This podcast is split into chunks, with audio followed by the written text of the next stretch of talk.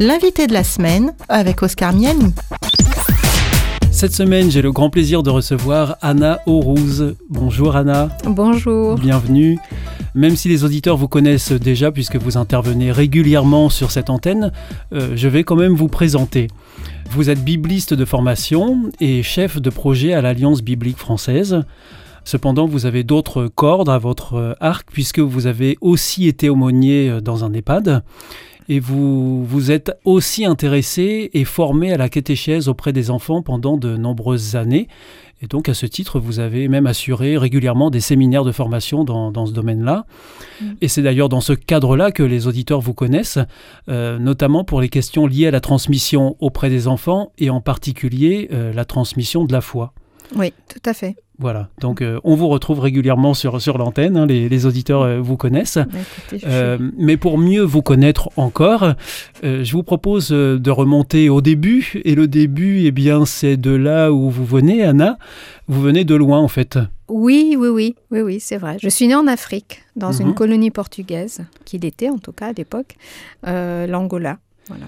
Et, alors donc, euh, vous êtes portugaise, d'origine portugaise Tout à fait. Je suis portugaise, française aujourd'hui, uh-huh. euh, mariée à un Français. Uh-huh. Euh, oui, oui, portugaise initialement. Votre particularité, c'est que vous êtes portugaise, mais vous n'avez jamais vraiment vécu au Portugal, en fait. Non, hein. non, non. J'ai connu, je connais le Portugal par mes vacances, où voilà, j'y ai séjourné quelques semaines par-ci par-là, mais autrement, euh, je n'ai jamais habité au Portugal euh, proprement parlé. Et alors, comment ça s'est fait le transfert de, de l'Angola à la France? Euh, Qu'est-ce qui s'est passé eh ben, Écoutez, alors c'est drôle que vous me posiez la question, mais voilà, j'ai grandi jusqu'à l'âge de mes 6 ans en Angola, et puis où mes parents vivaient eux-mêmes. papa y était né et maman y est arrivée très jeune, dans le cadre aussi du travail de son papa. Et puis bah, après, comme dans beaucoup de colonies à ces époques-là, il y a eu l'indépendance. Et parfois, ça s'est fait aussi de manière plus ou moins euh, difficile. Et l'Angola a connu, euh, d'ailleurs, ça a duré pas mal d'années, euh, la guerre. Et donc, notre famille, comme tant d'autres, s'est retrouvée dans l'obligation de partir. Enfin, dans l'obligation, en tout cas, dans la volonté de partir, parce que ça devenait très insécure. Mmh. Mais je sais que mes parents sont partis en se disant, on va revenir. Après, bon, bah voilà, ça s'est pas ils Sont, ils sont jamais retournés? Ils y sont retournés bien des années après. Personnellement, je n'y suis pas retournée. Ma sœur y a été aussi. Elle y est allée. Euh, alors, le, hasard de la vie fait que son mari a travaillé euh, dans une compagnie internationale et euh, il a été muté là-bas pendant 3-4 ans. Donc, elle s'est retrouvée à, à revenir sous cet angle-là euh, dans ce un pays. Retour aux sources. Un retour aux sources, uh-huh. voilà. Mais personnellement, je n'y suis pas retournée. Et, comment on grandit en Angola, euh, Orouz la vie était très confortable, était très, euh, très belle. mes parents, ont, ça, leur, ça, leur, a été très difficile de quitter ce pays qui était le leur, même si après ils ont eu voilà, l'engagement complet de s'intégrer et de vivre leur nouvelle tranche de vie, que ce soit euh, en Europe, enfin voilà. Mais, mais en tout cas, pour moi, j'ai pas vraiment de souvenirs, dans le sens où je pense qu'il y a eu, euh, peut-être lié euh, à la manière dont on est parti, avec ce, côté un peu brutal. Une sorte de traumatisme, en fait. Hein. Écoutez, j'ai pas eu l'impression d'être traumatisée, mais je m'aperçois qu'en fait, je ne visualise pas les souvenirs. Donc, j'ai, je peux parler de certaines choses, mais je m'aperçois que c'est en lien avec des photos ou avec ce, que, ce qu'on ce a raconté autour de moi. Mais euh, donc probablement, il y a dû avoir un... mon cerveau s'est débrouillé pour euh, se protéger et c'est passé par là. Pour occulter un peu. Pour occulter certainement certaines choses. Certains passages. Certains stress. Mais pour autant, euh, je dois dire franchement que même si j'aime cet héritage-là, et je ne le nie pas, au contraire, mais fondamentalement, ma, mon identité est très française au final. Vous dites à 6 ans, vous quittez l'Angola. Oui. Mais vous passez de l'Angola à la France. Alors oui, que vous très êtes rapidement. Portugaise, comment que ça Disons se fait que euh, bon, les rapatriements ont été faits, enfin tous les avions qui rapatriaient euh, euh, les centaines de, de personnes, familles, nous ont posé à Lisbonne. Et puis là, bah, le pays a essayé d'accueillir au mieux, hein, comme, comme peut-être la France avec l'Algérie ou tant d'autres. Oui, ce sont des situations comparables. C'est des situations, tout à fait comparables. Mmh. Et tout comme pour la France, ça a été un déferlement. Hein, donc, il a fallu absorber tout ça, redonner un espace de vie euh, un accueil euh, correct à, ces gens-là et ça a pris du temps. Et en ce qui concernait euh, mes parents, eh bien, étant un petit peu, on était dans un hôtel, hein, dans une chambre, tous présents. Il quand, y quand, c'est comme ça, on, perd un peu tout matériellement parlant. Ah ben là, on, est parti avec une valise, c'est certain. Hein, et, et, même mon père est parti juste avec un sac, une chemise et puis une brosse à dents, je crois. Donc voilà. Il faut s'en remettre quand même. Et puis ils sont pas partis en même temps non plus. Maman est partie avec euh, ma sœur et moi, ma sœur qui avait deux ans, euh, avec ma grand-mère maternelle et une vieille tante. Enfin, et euh, on est parti entre femmes. Finalement, je m'aperçois en vous parlant. On est arrivé au Portugal sans nouvelles de mon père en fait. Et, papa a pris le dernier avion sanitaire. Et entre-temps, nous, on a, on a mis quelques semaines à, savoir où il était et lui à nous retrouver comment dire, à l'époque, il n'y avait pas les téléphones, il n'y avait pas tous les, moyens. Les moyens de, télécommunication n'étaient pas les mêmes. Et donc, j'imagine, euh, en, en, essayant de me, de me projeter, j'imagine le stress que ça a pu représenter pour l'un et l'autre. Mhm. Et bien sûr aussi, peut-être pour euh, nous qui étions euh, peut-être pas conscientes de tout ça, mais qui étions quand même dans le bain. Donc voilà. nous sommes restés très peu de temps au Portugal, puisque comme les conditions étaient quand même euh, les meilleures possibles vu les circonstances, mais pas, les, idéales, on avait de la famille du côté de ma grand-mère maternelle, justement, une sœur à elle, euh, euh, mon arrière-grand-mère aussi, qui était en France, dans le sud de la France, et qui nous ont invités à les rejoindre, tout au moins le temps que tout cela se pose, se calme. Et bon, bah, on les a rejoints. Mon père euh, a su finalement qu'on était en France, euh, puisque lui, il débarquait euh, entre-temps à Lisbonne. Il nous cherchait, il ne savait pas où on était. Et donc, il a su, il nous a rejoints. Et au final, eh bien, d'une situation d'attente, on c'est devenu notre vie. Donc vous n'êtes jamais retourné au, vivre au Portugal Non, jamais. Quand on parle portugais et qu'on se retrouve subitement en France, à l'école en France, j'imagine, euh, comment la transition se, passe? Eh bien, écoutez, franchement, le, le j'ai pas de souvenir précis, si ce n'est euh, l'extraordinaire institutrice dont j'ai oublié le nom, euh, de manière tout à fait regrettable, mais dont j'ai pas oublié le visage, bizarrement. Et puis aussi peut-être euh, l'accueil qu'elle a fait, l'accompagnement qu'elle a eu avec moi qui a été absolument extraordinaire et qui m'a a, a, permis que, alors que je suis arrivée en cours d'année, euh, je n'ai pas eu à redoubler. Enfin, c'est fou, un jeune, un enfant. Euh, Capacité d'adaptation incroyable. Ah oui, d'absorption. Ouais. et j'ai pu finir ce CP et intégrer le CE1. Vous parliez français Alors je parlais pas un français idéal. Hein. J'ai souvenir en CE1 de rédaction très souligné euh, de rouge parce qu'avec des vagues. Mais là aussi, une institutrice formidable dont j'ai aussi oublié le nom. Il faudrait que je me renseigne, je pourrais les retrouver. Ça mériterait, en tout cas, parce qu'elles étaient extraordinaires. Et puis, je me souviens, une des choses qui euh, a peut-être contribué à, l'amour de la langue et du français que j'ai acquis au cours du, temps, elle nous faisait écouter... Euh, des chansons de Brassens. Elle était grande amatrice de Brassens et de sa poésie. Et puis, elle nous faisait aussi euh, des lectures euh, euh, de, du petit Nicolas.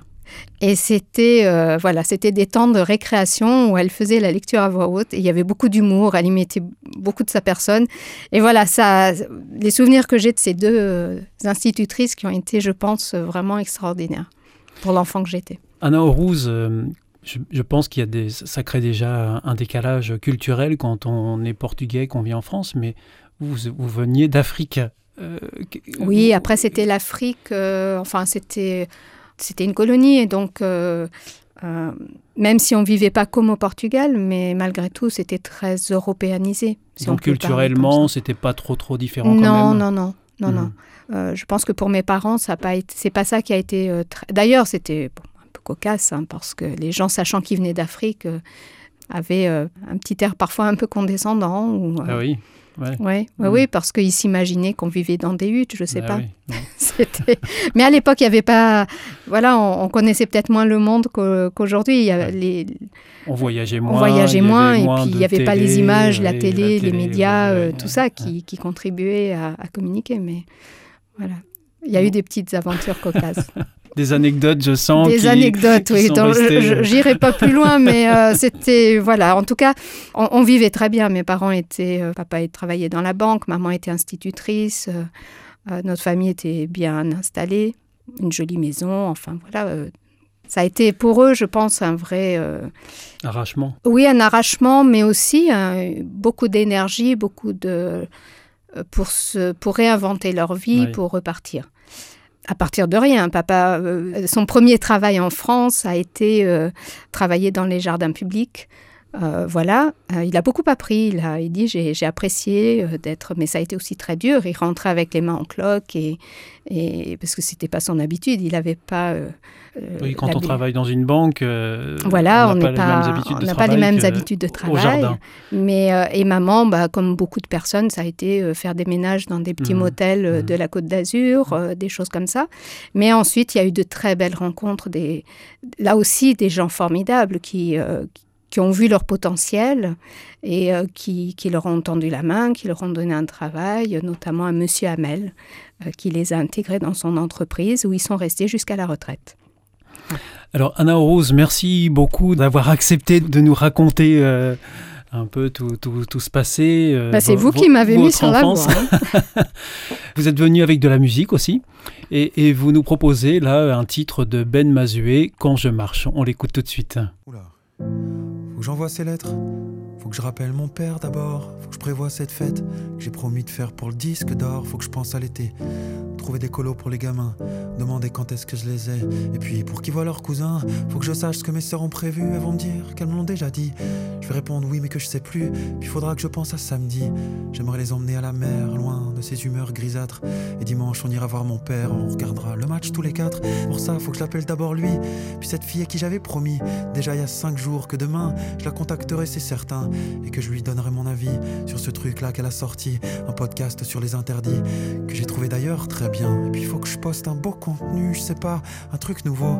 Et vu le temps que je passe dessus, beaucoup trop peu pour que ce soit beau, ça va être nul. Et le pire, c'est que je vais réussir à trouver un autre que moi, à qui en vouloir pour ça.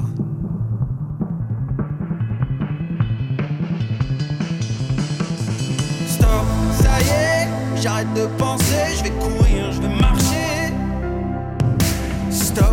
allez, j'arrête de me presser, je vais courir, je vais marcher, je vais sourire. Stop, ça y est, j'arrête de penser, je vais courir, je vais marcher. Stop, allez, j'arrête de me presser, je vais courir, je vais marcher, de ça, il y a le silence de mes amis à qui j'ai renoncé par amour et qui me rappelle qu'aujourd'hui, je n'ai plus ni elle ni le temps pour ne serait-ce que les reconquérir. Et puis, plus on vieillit, moins on comprend les gens qui nous entourent. Plus on vieillit, moins on comprend tout court. Alors il y a l'amour des enfants, avec ça tu manques plus de rien. Moi je les aime tellement justement que j'ai tout le temps peur de pas faire bien. Faut dire qu'on parle des blessures faites par le regard d'un père. La moitié des gens malheureux sur cette terre le sont de cette manière. À quoi sert vraiment l'exigence? Pourquoi on souhaite être excellent quand on voit dans quelle déshérence se retrouvent les génies souvent, moi je voudrais leur apprendre à être heureux avant d'être brillant. Je voudrais leur apprendre à être heureux souvent, souvent. Mais ce que je veux pour eux, ce que je veux, c'est bien moins important que ce que je suis. Les gamins, c'est faites ce que je fais, pas faites ce que je veux, encore moins faites ce que je dis. Dans ce cas-là, tant mieux pour la musique, tant mieux pour l'énergie, tant mieux pour les envies.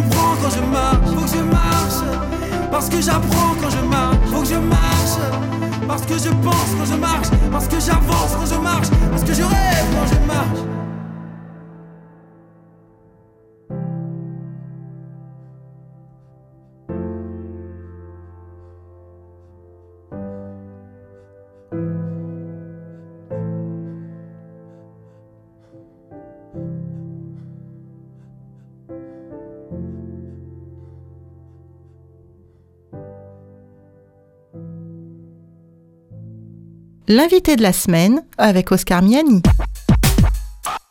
Alors c'était Ben Mazué, euh, un titre Quand je marche. Euh, vous aimez beaucoup Anna Orouz, Ben Mazué. Vous avez choisi ce titre. Pourquoi vous aimez euh, en particulier ce chanteur? Alors ma deuxième fille, Emmanuelle, est, est férue de musique. Et elle aime particulièrement qu'on passe des heures et des heures à me faire écouter de nouveaux auteurs, de nouveaux, voilà, de nouveaux interprètes. Et, et, Ben Mazué est une découverte que j'ai faite avec elle. Et elle m'a fait des petite playlist pour mon téléphone et j'aime beaucoup la poésie de cet auteur et sa façon de chanter aussi, son ton de voix. Enfin, je trouve euh, quelqu'un de bien. Nous sommes en compagnie d'Anna Horous, qui est l'invitée de, cette semaine. Vous êtes, euh, Anna, chef de projet à l'Alliance biblique française, aussi chroniqueuse radio, hein, il faut le dire, entre autres. Euh, vous êtes bibliste. comment est-ce qu'on devient bibliste? Alors, j'ai toujours beaucoup de peine à me sentir légitime dans beaucoup de choses. Dans ce terme euh, de bibliste? Donc, je, je voilà, bibliste, j'espère l'être. En tout cas, pour moi, euh, ça a été euh, dès le départ l'amour de, de la langue française et l'amour de l'étude des textes, quels qu'ils soient, et en particulier de par voilà mon ancrage de foi, la découverte et notamment par un des pasteurs qui, a été pasteur dans ma communauté, qui m'a fait découvrir le texte biblique autour de, des 12-13 ans, 15 ans. Et j'ai aimé très vite me plonger dans la, complexité, mais aussi la richesse de ces différents textes bibliques. Et, par la suite, euh, au cours de mon lycée, je me suis dit, euh, je voudrais étudier la théologie pour pouvoir euh, aller de l'avant, pour pouvoir être plus compétente. J'avais d'autres souhaits, mais celui-ci a prévalu et a pris le dessus. Et donc, c'est comme ça que je me suis retrouvée à, étudier euh, la théologie et, vous, ça m'est resté. Vous, avez conscience, Anna Horus, que c'est quand même peu commun euh, comme orientation professionnelle? À l'époque, mon professeur de, philo, qui était un, catholique, alors qui, bien sûr, dans une école laïque, ne faisait pas cas de sa foi, hein, mais euh, dans nos discussions un peu personnelles, il a à un moment donné parlé et on a pu échanger. Et quand je lui, je lui ai parlé de mon souhait euh, d'orientation, il m'a. Alors, il, trouvait ça fabuleux, bien sûr, puisqu'il était croyant lui-même. Mais il me dit, mais euh, enfin, ça ne mène à rien. C'est pas, ça ne vous donnera jamais de quoi gagner votre vie. Donc voilà. Mais après, bon, j'ai, à l'époque, j'avais aussi rencontré mon futur mari et qui, euh, qui vivait lui aussi une démarche euh, dans ce sens. Et on s'est retrouvés tous les deux à la fac et, et je regrette pas au final. À la fac de théologie, donc. À la fac de théo. Donc mm. vous aviez au, moins ce point en commun. Oui, ah oui, et beaucoup d'autres. Mais c'est vrai que ça, ça nous a vraiment beaucoup réunis. Et, alors donc, euh, qu'est-ce qu'il faut entendre par bibliste Qu'est-ce que ça veut dire exactement? Ça veut dire que vous êtes spécialiste de la Bible? Alors, euh, certains sont plus spécialistes que d'autres, et que moi notamment, mais je crois que c'est le bibliste est quelqu'un qui essaye vraiment de, de s'approprier le texte, de rentrer dans le texte et de valoriser le texte, de le lire, de le comprendre et de décortiquer. Donc il faut des outils évidemment. Parfois il faut les langues anciennes, grec ou hébreu. Euh, il faut connaître l'environnement, avoir des notions d'histoire, euh, de contexte. Euh, bien sûr aussi comprendre comment ces, textes sont faits, comment ils se sont formés au cours de, de l'écriture, par qui, les auteurs, les intentions. Et donc oui, le bibliste a besoin de, cette, de ces connaissances pour venir ensuite se étudier le texte biblique. Et puis souvent, un bibliste, il a aussi le, goût de le partager. Et ça résonne avec l'idée de transmission dont on parlait. Ce qui me plaît, c'est partager cette, euh, ces lectures et qu'est-ce qu'elles peuvent évoquer. On, a bien compris euh, dans ce que vous nous expliquez, Anna Horus, qu'il y a une vraie démarche de foi aussi derrière euh, cette formation de bibliste. Pourtant, il y a des biblistes qui, eux, ont une lecture complètement laïque de la Bible. Vous en pensez quoi? Alors moi, ça me gêne pas. J'ai tenté euh, euh, au cours de mes rencontres, euh, et je pense notamment à un groupe d'amis avec lesquels on avait fondé un petit groupe de lecture, parce qu'on était toutes amatrices de littérature. On se retrouvait régulièrement et on partageait autour de, la littérature, et très vite, il y a eu un partage commun de lire la Bible à certains moments, ou parler de la Bible à certains moments. L'heure, elles, elles étaient toutes pour la plupart athées. Ou agnostique. Et franchement, c'était génial de lire euh, ou de, de se confronter autour d'un texte, un peu comme elle lirait euh, de la philosophie ou un texte littéraire. Et, euh, moi, j'arrivais avec ma démarche de foi, avec mes connaissances. J'avais une vision du texte dans le texte, alors qu'elle, elle débarquait et elle découvrait juste le texte. Mhm. Et, et, ça a été vraiment des moments très intéressants et qui m'ont beaucoup appris aussi. Peut-être parfois de mes enfermements déjà, où je cloisonnais le texte dans une lecture, dans une résonance, et elle, elle, dépoussiérait ça, elle venait un peu comme des chiens dans un jeu de quilles, euh, bouleverser euh, certains de mes acquis. Tout n'était pas à recevoir complètement, mais c'était très stimulant. Et donc je pense que la Bible reste de toute façon un livre. Après, on peut le charger voilà, d'une appropriation de, liée à la qui donne euh, où on rentre en relation avec un auteur euh, derrière les auteurs qui inspire, qui a inspiré, qui, qui, a voulu passer un message. Mais pour autant, ça reste un livre qui peut être lu par n'importe qui. Et, et, je pense que on gagnerait parfois à vivre ce, ce type de croisement de lecture. Alors je disais au, début de l'émission que vous avez euh, exercé plusieurs métiers, euh, dont celui d'aumônier euh, en EHPAD ou, aussi de formatrice à la transmission auprès, auprès des jeunes enfants. comment est-ce qu'on passe de ce statut de bibliste à, à la transmission auprès des enfants et puis d'aumônier auprès de, de, personnes âgées? Comment vous combinez, vous avez réussi à combiner tout ça, Anna Rose je pense que j'ai eu euh, de belles inspirations au cours de mon parcours, de belles rencontres. Quand j'étais euh, jeune, j'ai eu une animatrice euh, justement de, catéchèse qui a été formidable, qui m'a montré comment ça pouvait être chouette d'être porteur de sa foi, mais aussi d'en être témoin auprès des autres et auprès des jeunes en particulier, comment on pouvait partager le bonheur d'avoir reçu quelque chose dans une lecture biblique et le transmettre à d'autres. Euh, j'ai eu la joie de rencontrer aussi un pasteur formidable qui, euh, qui comme je vous disais, euh, m'a accompagné dans mes premières lectures, dans ma, qui m'a initié aussi à la lecture de la Bible. Et ces gens-là ont été inspirants. Et donc, obligatoirement, je trouve, c'est venu nourrir. Je, la Bible, quand on, on, la vit, quand on la lit, franchement, des fois, on est. c'est comme s'il y a un courant d'air qui vous traverse. Ouais. Ben, ce courant d'air ou cette, ce, parfum, ou, enfin, c'est quand même une expérience qui pour moi est très forte. C'est la joie de, de, le partager. Et c'est un peu comme quand ma fille arrive en disant ah, Je viens de découvrir un nouveau chanteur ou une nouvelle chanteuse ou un nouvel air.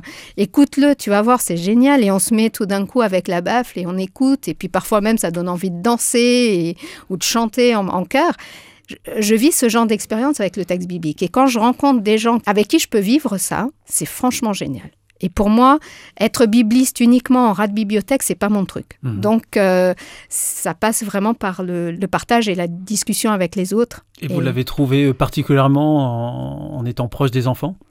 Alors, les enfants m'ont beaucoup aidé. Euh, je vous cache pas qu'au départ, euh, le Seigneur m'a donné deux filles, vous voyez, et euh, bien sûr, je les voulais, euh, mais j'ai très vite réalisé que j'étais très cérébrale.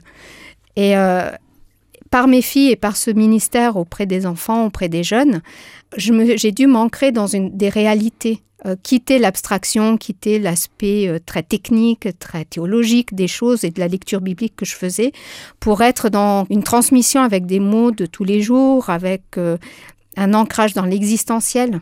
Qu'est-ce que ça change aujourd'hui et maintenant Passer de la théorie à la pratique en quelque oui, sorte Oui, et euh, un exemple qui m'a beaucoup marqué.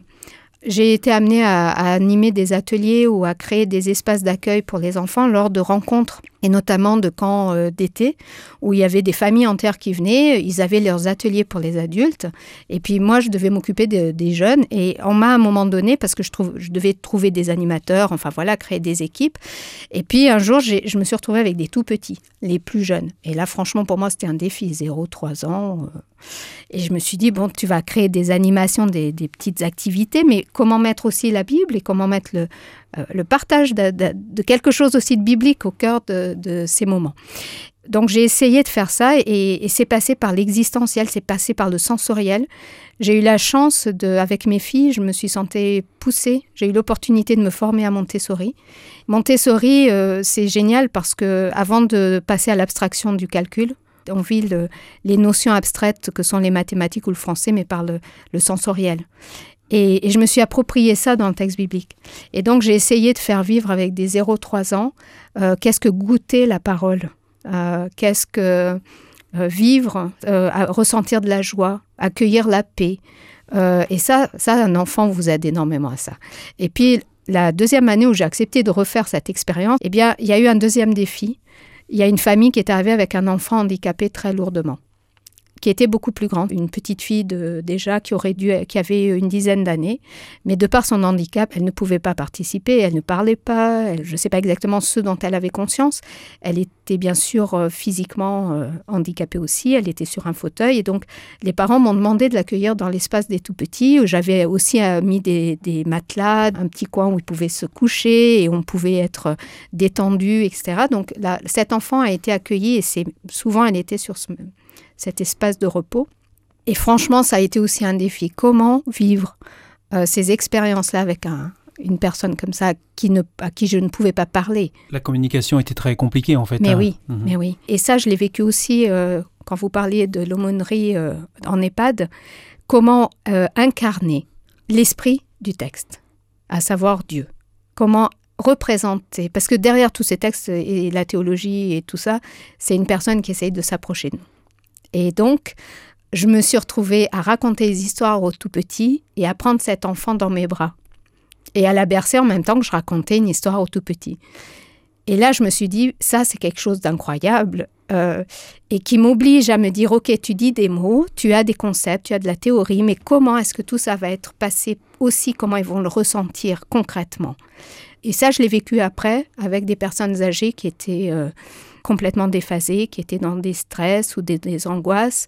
Et je me suis retrouvée aussi à bercer ou à, masser euh, ces personnes parce que c'était le seul moyen que j'avais pour communiquer auprès d'elles euh, un texte, tout en, par exemple, en récitant le psaume 23 ou en chantant un cantique.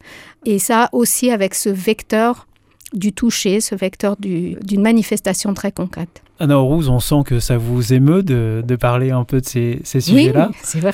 Comment euh, vous faites le grand écart entre euh, justement la, la transmission aux petits et puis euh, l'aumônerie euh, en EHPAD? C'est particulier. Ça, c'est l'humour hein de la vie ou l'humour de Dieu, je ne sais pas.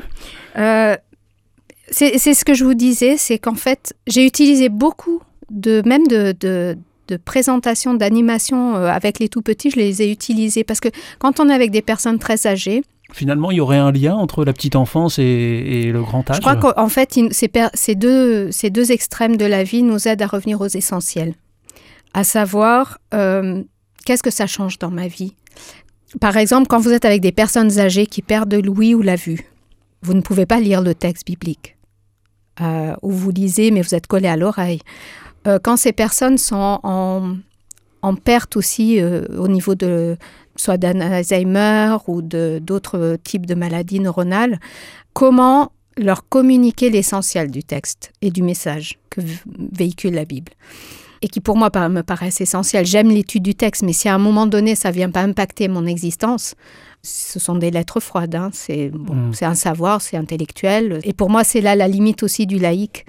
Euh, même si après, je pense que n'importe quel texte peut être inspirant, même si j'y donne pas obligatoirement euh, une racine euh, divine. hein. Mais voilà, donc je, ne cloisonne pas cela. Mais, donc, pour moi, je me retrouvais en lien. Et c'est là où ces deux expériences, enfin, d'être avec des tout petits, même si j'ai aussi avec des adolescents, des enfants plus grands, et avec des personnes âgées avec vraiment des limites, euh, m'a aidé à sortir de mon confort pour euh, aller beaucoup plus loin et peut-être aller à l'essentiel.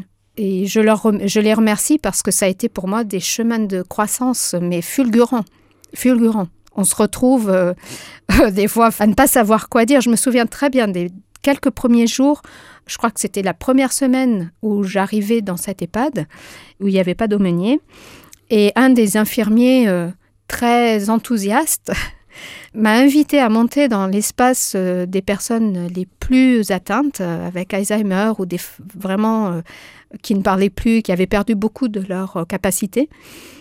Et certaines étaient presque mourantes. Et donc il m'a mis dans ce salon Et il m'en a mis cinq ou six devant, qui étaient sur leur fauteuil roulant, qui certaines bavaient, enfin étaient vraiment dans un état très second. Et il m'a dit, voilà, maintenant vous pouvez leur parler. Et moi, je l'ai regardé, je me suis dit, mais qu'est-ce qu'il me raconte? Euh, J'ai en face de moi des gens qui ne me renvoient rien, qui ne me demandent rien, euh, qui sont euh, très, très affaiblis, dans des états vraiment difficiles, grabataires. Et je sentais bien qu'il y avait quelque chose qui devait se passer quand même, ne serait-ce que pour cet infirmier.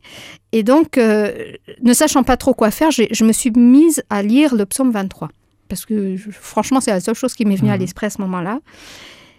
Et au fur et à mesure, euh, je me suis dit, ralentis, Anna, ralentis. Laisse le temps à cette parole euh, voilà, d'atteindre le cœur de ces gens là où ils se trouvent. Je ne sais pas où ils, se- trouvent.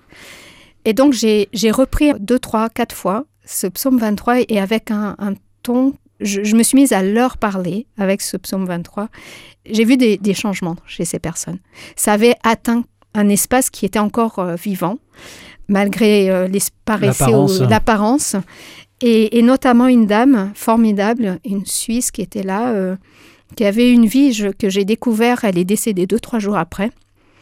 Et cette personne était très anxieuse, elle, refusait de manger, elle était, euh, on sentait que voilà, ça- il y avait certainement une angoisse sur cette fin de vie. Protestante engagée, euh, très engagée, et grande pianiste qui avait fait le tour du monde en tant que pianiste. Donc euh, quand j'ai su ça et, imaginé la petite personne que j'avais euh, sur ce fauteuil dans un état grabataire, et pourtant ce texte a atteint son cœur.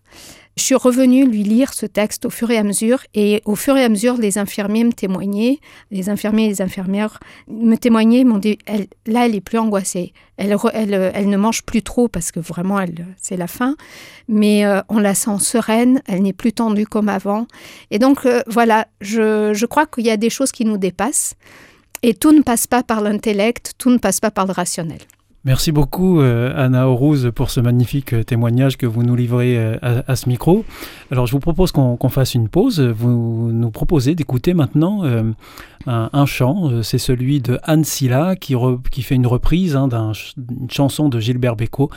On l'écoute tout de suite. Je reviens te chercher. Je reviens te chercher. Je savais que tu m'attendais.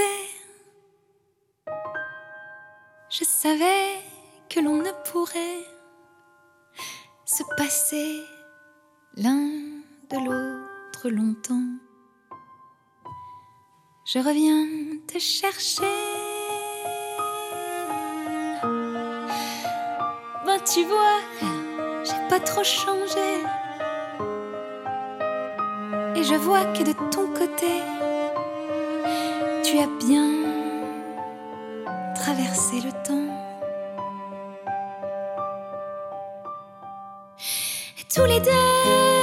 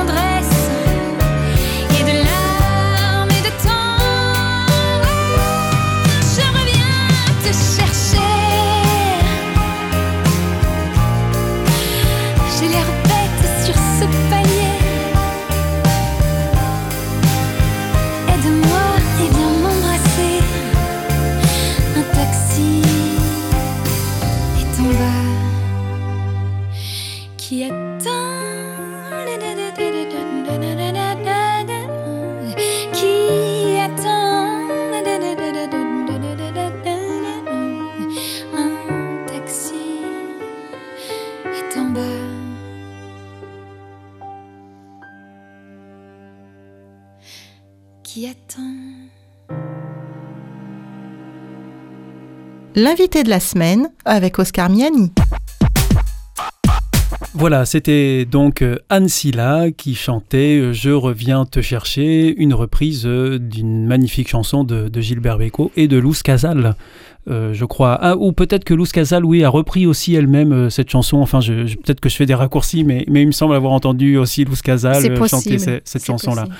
Anna Horus, vous êtes notre invitée et je rappelle que vous êtes chef de projet à l'Alliance biblique française. Avec tout ce que vous nous avez dit euh, juste avant, euh, finalement, on, réussit à faire euh, les, liens, le, pont entre ces différentes fonctions que, vous avez occupées. Maintenant, venons-en à, cette Alliance biblique française et à cette fonction que vous occupez en son sein. C'est quoi l'Alliance biblique française en fait? Bonne question. L'Alliance biblique française est, est une association qui euh, est rattachée à l'Alliance biblique universelle, qu'on connaît parfois avec euh, l'appellation Société biblique. Les sociétés bibliques, la toute première euh, remonte à il y a 200 ans à peu près, et elles avaient vraiment pour intention euh, de faire traduire la Bible dans le maximum de langues pour la rendre accessible au maximum de personnes, et aussi avec un souci financier pour que la Bible soit à des prix les, plus bas, pour que n'importe qui puisse en acheter une. Et donc, euh, l'Alliance biblique française est inscrite, dans, bien sûr, dans cette intention. Et euh, aujourd'hui, Aujourd'hui en- aujourd'hui encore aujourd'hui encore, 200 ans après 200 ans après, Mhm. elle a euh, aussi comme spécificité de travailler au service des églises et vraiment dans la promotion de la Bible et sans aucun prosélytisme. Ce n'est pas sa fonction. Ce qu'elle vise, c'est les traductions, rendre la Bible euh, compréhensible, donc avec des tas de projets auxquels je participe modestement. Et puis, dans cette euh, intention, bah, être en, collaboration, en partenariat avec euh, des membres de ces différentes confessions chrétiennes qui acceptent de collaborer avec nous à certains projets et, et donc de venir nous soutenir dans cette dynamique. Et finalement, à travers ce poste que vous occupez aujourd'hui en tant que chef de projet à l'Alliance biblique et en tant que bibliste, vous continuez ce travail de, de transmission? Complètement, c'est très cohérent. Euh, Mhm. je me sens vraiment bien à ma place. Et Alors donc, on, on va profiter de, de cette émission pour euh, parler euh, de la Bible et notamment d'une réédition euh, récente de The Bible. Alors qu'est-ce que c'est euh, The Bible, Anna Orouz Alors The Bible, c'est d'abord euh, une aventure humaine. Il y a un peu plus de dix ans, quelques personnes se sont, sont mis à rêver d'une Bible pour les jeunes, ce qui manquait dans le paysage biblique. Et donc, ils ont commencé à, imaginer ce que pourrait être cette euh, Bible pour les jeunes. De là, ils ont rencontré euh, les responsables de l'époque de l'Alliance biblique française, qui sont des professionnels de l'édition et la traduction de la Bible. Et donc, euh, ils ont fait des partenariats avec ces, différentes, ces différents acteurs. Et de là, ils ont commencé à travailler sur euh, ce que pouvait être cette, euh, cette Bible pour les jeunes. Et petit à petit, c'est devenu la The Bible. La réédition d'aujourd'hui, ou de cette année plutôt, c'est un projet qui remonte déjà à une dizaine d'années en fait. Alors, la toute première The Bible est sortie il y a une dizaine d'années. Mhm. Elle a voulu, donc, dans ce souci de- d'amener les jeunes à lire la Bible, Oui. euh, à choisir tout d'abord une version qui se voulait euh, accessible avec un français euh, euh, d'aujourd'hui, Oui. même si c'était d'il y a dix ans. Et donc, euh, ils ont choisi la, version français courant. Et puis, ils se sont dit aussi, lire la- le, le livre, il faut aider les gens à rentrer dedans. Il y a besoin quand même de- de- d'explications, de, d'introduction, euh, de contextualisation, d'outils, divers outils, des petits répertoires pour les mots difficiles, des cartes aussi, enfin voilà. Et donc, ils ont euh, étoffé la, version de, français courant choisie au départ avec toutes sortes d'outils qui font vraiment la richesse de la, de la. Et dix ans plus tard, la version français courant étant en révision, ayant été révisée, elle est sortie l'année dernière, la maison d'édition s'est dit, et les partenaires se sont dit, euh, c'est tout à fait pertinent euh, de rebondir là-dessus pour changer la version de la Bible et bénéficier de la nouvelle version de, français courant. Et puis peut-être en même temps, du coup, euh, revoir toutes les notes euh, actualisées, voir si c'était toujours pertinent avec euh, dix ans plus tard, et revoir tous les outils pour faire quand même une mise à jour qui avait du sens. On, on y trouve euh, plusieurs choses dans cette Bible, vous dites euh, Beaucoup de choses, des, outils. Euh, comment est-ce qu'elle se présente Comme une Bible normale, un peu épaisse C'est une Bible assez épaisse, oui. euh, qui a ses, ses quelques centimètres d'épaisseur.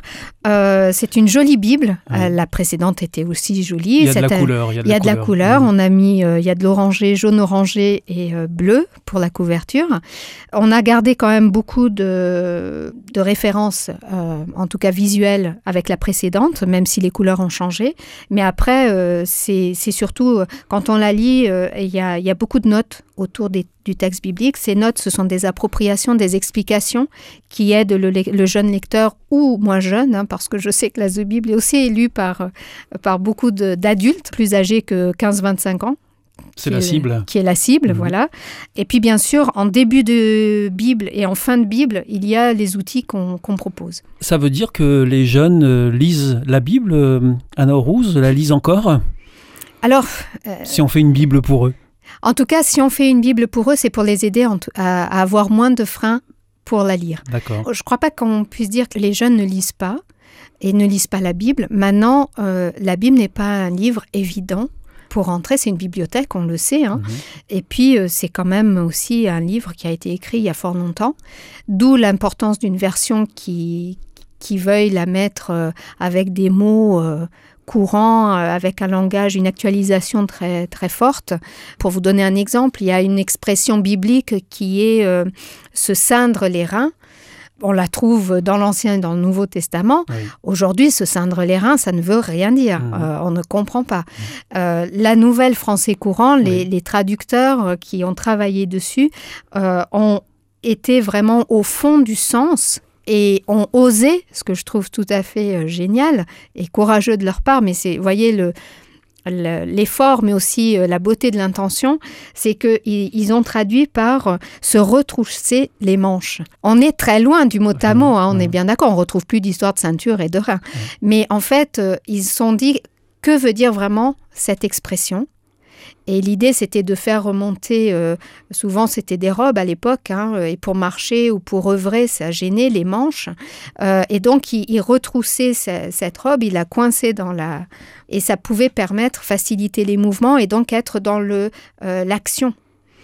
Et, ici, se ceindre les reins, souvent, dans le texte biblique, quand on se ceint les reins, c'est qu'on se, on se met en, en- en posture d'être dans l'action, l'engagement. Et donc, se retrousser les manches a paru tout à fait pertinent. Et dans beaucoup de contextes, notamment dans l'évangile de Luc, où euh, euh, même le, le texte dit c'est le Seigneur qui se retrousse les manches pour se mettre au service des humains. Pour moi, ça me touche comme traduction. Vous nous dites que la première édition euh, remonte déjà à une dizaine d'années. Mhm. Vous avez quand même un retour justement sur l'accueil euh, de cette Bible auprès des jeunes? Ça a été un vrai succès. Il y a eu un travail incroyable des partenaires de l'époque, des équipes éditoriales aussi de l'époque. Il y a eu un travail aussi incroyable de diffusion pour faire connaître. Et, vraiment, euh, dans certains milieux, euh, euh, c'est la Bible des jeunes. Euh, on a beaucoup vendu de The Bible euh, par le passé. On espère que la nouvelle sera tout autant appréciée et utile pour aider à la fois les catéchètes, euh, toute personne qui se sent un petit peu intimidée par la Bible. Parce que, par exemple, dans les outils, un des outils qui marche beaucoup, c'est euh, les parcours, les parcours de lecture qui aident à lire le texte biblique à partir d'une thématique ou euh, d'un événement, par exemple la Noël, Pâques, des parcours aussi de prière. Et donc, euh, sur sept jours, sur euh, quelques jours, on vous on propose de découvrir certains textes bibliques. Et, et voilà, c'est une façon de détourner, de lire et de découvrir ces différents livres. Cette Bible, elle est en papier? Oui, elle est en papier. Elle est en papier. Et il y a une version numérique qui est prévue? Et oui, ben, ça serait un rêve qu'on aurait. Après, euh, voilà, financièrement, c'est aussi très lourd. Mais je sais que initialement, ils le souhaitaient. Mhm. Euh, après, peut-être pour des raisons financières, ça n'a pas pu aller plus loin. Mais pourquoi pas? S'il y a des donateurs, euh, l'ABF est tout à fait euh, ouverte. Alors justement, Anna Horus, comment est-ce qu'on finance un, un tel projet? Comment ça se passe? Quel travail ça représente en fait d'éditer une Bible? C'est beaucoup de travail. Euh, c'est beaucoup de dons. Je remercie, euh, je De profite dons financiers, vous de voulez dons dire financiers, Mhm. de dons humains aussi, hein, Oui. parce que Euh, tous ces relecteurs euh, qui refont, euh, certains sont bénévoles aussi, hein, donc certains sont, sont dédommagés plus ou moins, mais il y a toujours, c'est toujours en deçà de, de ce que ça représente comme heure de travail. L'Alliance biblique française vit des dons. Pour euh, The Bible, c'est aussi des partenaires qui se sont engagés aussi avec un soutien financier. D'accord. Et, et donc voilà, c'est tout cette, euh, cet engagement qui, qui a permis à, à The Bible d'exister. Alors vous pouvez nous, nous citer ces, ces partenaires? Alors, euh, il y a eu, il y en a qui étaient là euh, historiquement au tout départ, euh, d'autres qui sont partis, et puis d'autres qui sont arrivés. Aujourd'hui, actuellement, nous avons une bonne dizaine, douzaine de partenaires. Oui. Je vais les citer. Alors, Oui. outre bien sûr l'Alliance biblique française, nous avons les apprentis d'Auteuil, Mhm. nous avons l'Armée du Salut, l'aumônerie catholique de l'enseignement public, la Conférence des évêques de France. Euh, les éclaireurs, éclaireurs unionistes de France, nous avons l'Église protestante unie de France, la Ligue pour la lecture de la Bible, les parcours alpha, les scouts et guides de France aussi. Euh, nous avons l'Union des églises protestantes d'Alsace et de Lorraine et euh, l'Union des fédérations des églises adventistes et aussi l'association Zileos. Voilà.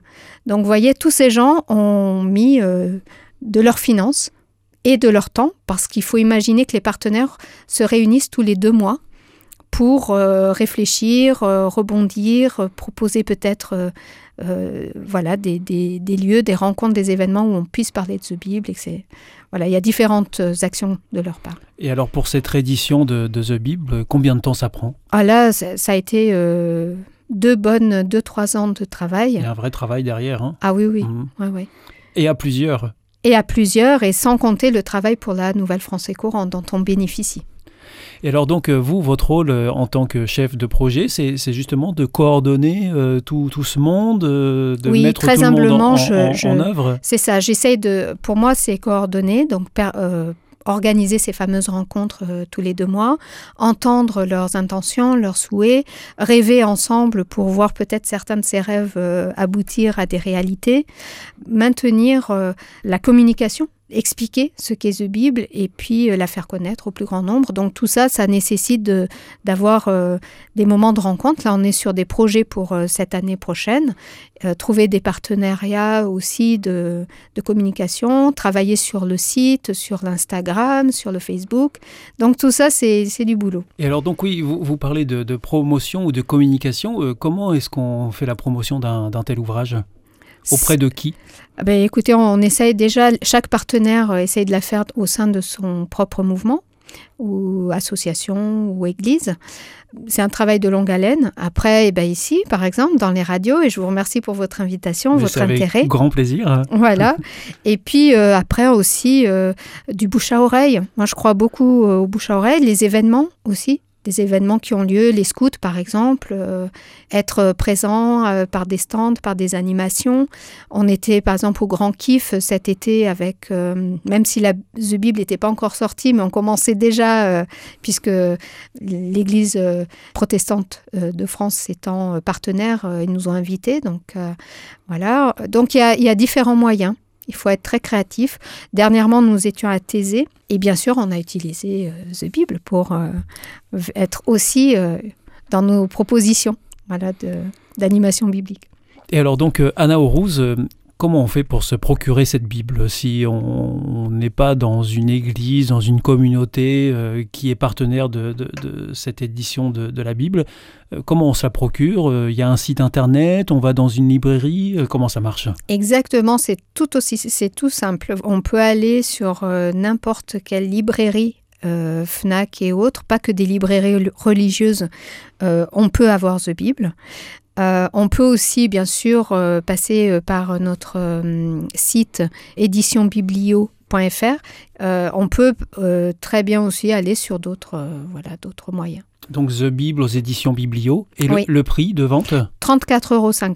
Pour une belle et grosse Bible comme ça Oui, et puis surtout avec tous les outils, là encore. Et hein. avec tous Parce les que c'est vrai que dire intégrés. Bible, c'est il faut imaginer la Bible et plein plein d'outils. C'est comme si on vous offrait une panoplie de bouquins à côté.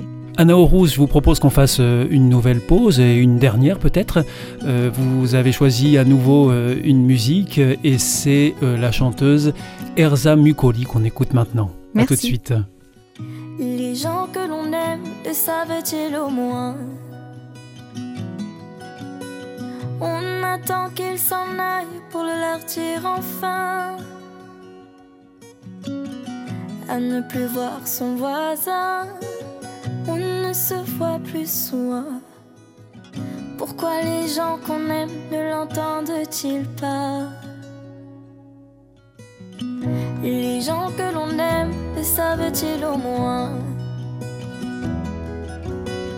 Faudra pas s'étonner si l'amour s'éteint.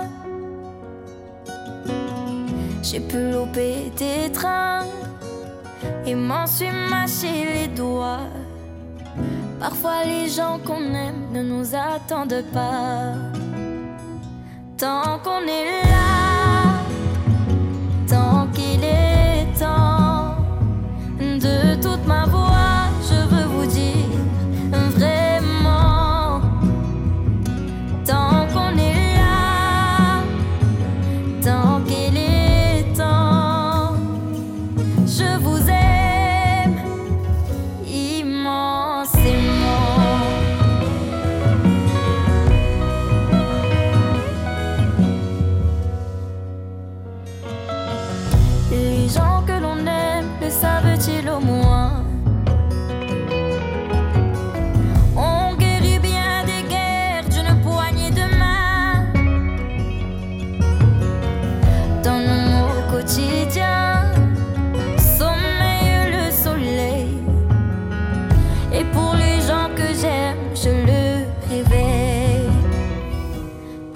Tant qu'on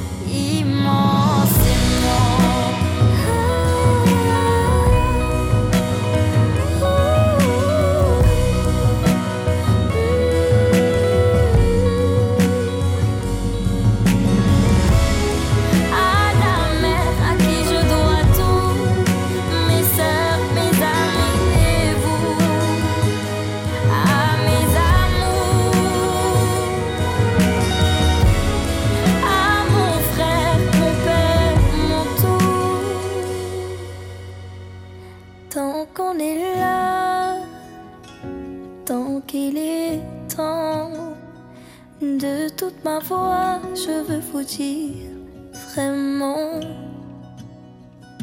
Tant qu'on est là, tant qu'il est temps, je vous aime immensément. L'invité de la semaine avec Oscar Miani. Notre invitée cette semaine est Anna Aurouz, chef de projet chez l'Alliance biblique française. Euh, vous venez de nous parler assez longuement de, cette réédition de, The Bible, Anna Aurouz. Euh, quels sont les, projets pour euh, les mois ou l'année qui vient à l'Alliance biblique française, qu'on peut appeler aussi ABF de manière plus succincte Oui, oui, oui. Écoutez, c'est pas les projets qui manquent. On a un projet qui est sorti avant l'été, mais dont on continue la promotion pour le faire connaître au plus grand nombre. Il s'agit d'un parcours pour découvrir la Bible qui s'appelle Explorer la Bible. Donc il suffit d'aller sur le site explorerlabible.fr et vous avez accès à une série de, de vidéos et d'acheter le, petit livret qui coûte vraiment pas grand-chose et qui sert de carnet de bord pour euh, ce parcours. Et il faut imaginer qu'en huit sessions, vous avez une vision panoramique de la Bible. Ça peut être un outil vraiment génial euh, à vivre en groupe, dans l'idéal, pour euh, pouvoir créer de la dynamique. Donc ça, c'est un des projets qu'on continue de porter pour qu'il soit le plus connu. Après, euh, par exemple, il y a le mois de la Bible qui Oui. est aussi euh, en partenariat avec euh, le syndicat des libraires de littérature chrétienne. Et donc là, c'est le mois de mars, avec les librairies partenaires, on, on leur propose de promouvoir la Bible, donc avec différents, euh, différents styles, versions de Bible, avec euh, des outils, euh, des livres qui peuvent aider à, à sa découverte, mais aussi euh, des, voilà, des actions qu'on propose euh, avec eux. Chaque année, au mois de mars, euh, c'est euh, le mois de la Bible. Exactement. D'accord. Depuis combien de temps? Euh, ça fait peut-être la troisième ou quatrième année. D'accord. Donc c'est- un événement assez récent. assez récent. Qui a été mis en place à l'initiative de ABF Oui, à l'initiative de, de l'ABF, avec le syndicat des librairies de littérature religieuse. Et, et avec eux, nous essayons de promouvoir voilà, la Bible pendant le mois de mars. Un beau programme euh, devant vous. Euh, J'imagine que c'est une échéance que vous attendez euh, avec impatience et, Oui. et que vous préparez sans doute depuis déjà quelques temps. Mm. Il y a encore d'autres projets, je crois, notamment des, des podcasts. hein, Oui, alors, semble. euh, alors tout- on a par exemple un- une page Instagram qui s'appelle 2 ou 3 com, mais deux ou trois suffiront, vous y arriverez dessus. Et, c'est comment euh, prier avec la Bible. Donc euh, chaque semaine, il y a des, méditations, même une fois par mois une méditation audio euh, que, que vous pouvez écouter en tranquillité et qui vous amène à la fois à la découverte d'un texte biblique, mais aussi à un moment d'apaisement et de où on dépose les choses dans ce temps-là. Et puis bien sûr, il y a, à partir de janvier, on va commencer à publier tous les 15 jours un podcast. Et là, c'est aussi une belle aventure. Euh, Il y a une, une série de petits podcasts euh, d'une quinzaine de minutes à peu près qui présentent euh, la grande histoire en rentrant par une petite histoire, l'histoire d'un personnage biblique, et, en essayant de le, faire, euh, de le faire de manière la plus simple, la plus pour que chacun puisse euh, découvrir euh, ce, pan de, l'histoire biblique. Et puis tous les deux mois, un grand podcast qui lui est plus interactif avec deux trois invités et qui répond à des questions soulevées par ces petites histoires. Alors, Anna Orouz, nous arrivons à la fin de cette émission. Les auditeurs qui nous écoutent et qui n'auraient encore jamais euh, plongé les yeux dans, une Bible, qu'est-ce que vous auriez envie de, leur dire pour euh, leur donner justement envie de le faire? L'idée, c'est de partir à la recherche de la personne qui se cache derrière.